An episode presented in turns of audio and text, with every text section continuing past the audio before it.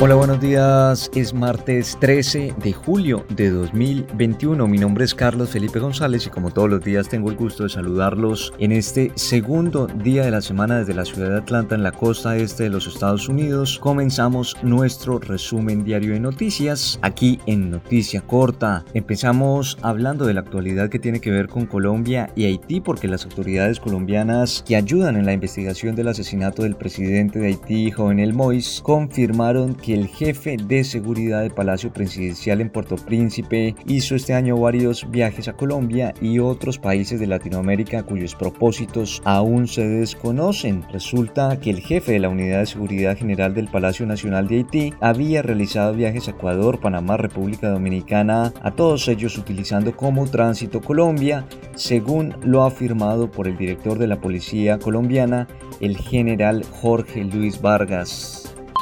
Y también hablamos del clima porque aquí en Estados Unidos el calor no da tregua. Más de 400 personas tuvieron que ser nuevamente evacuadas de sus casas en el estado de California por el avance de las llamas de uno de los múltiples incendios que estos días ocurren muy seguido al oeste de este país. El fuego bautizado como River que fue y quema en el condado de Mariposa, lleva más de 3.200 hectáreas calcinadas y ha destruido cinco construcciones. Y también hablamos de coronavirus porque son importantes las noticias que ocurren aquí en este país con respecto a este tema porque el gobierno de los Estados Unidos avisó de un posible vínculo entre la vacuna de COVID-19 de Jensen, filial de la multinacional estadounidense Johnson Johnson, y el síndrome de Guillain-Barré en el que el sistema inmune ataca los nervios. El aviso fue emitido por la Administración de Alimentos y Medicamentos, la agencia gubernamental que se encarga de aprobar el uso de nuevos fármacos vacunas y otros productos relacionados con la salud pública. Los.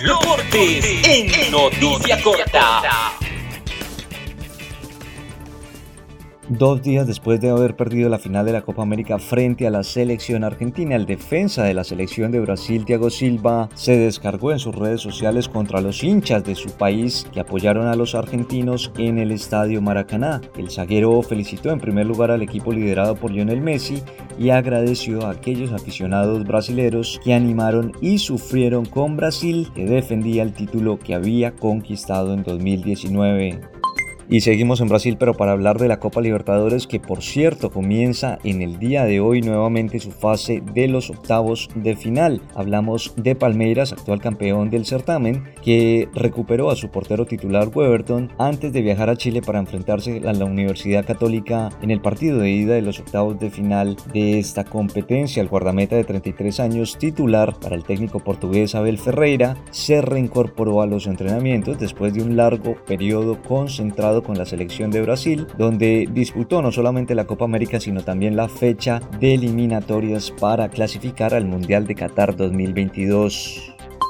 En la NBA medio siglo después de conseguir su único anillo, Milwaukee se volcó este año con los prometedores Bucks de Giannis Antetokounmpo y sueña con darle vuelta a una serie de finales que por ahora pierden por 2 a 1 frente a los Phoenix Suns. La revancha será mañana a las 9 de la noche, hora del este de los Estados Unidos, en el juego 4 de la serie. Esa es toda la información por ahora. Nosotros los invitamos a que ingresen a nuestra página de internet www.noticiacorta.com para que puedan estar informados de todo lo que pasa en el mundo, a cualquier hora y desde cualquier lugar. Por supuesto, al mejor estilo de noticia corta, de manera clara, corta y sencilla. Les deseamos un feliz día martes para todos.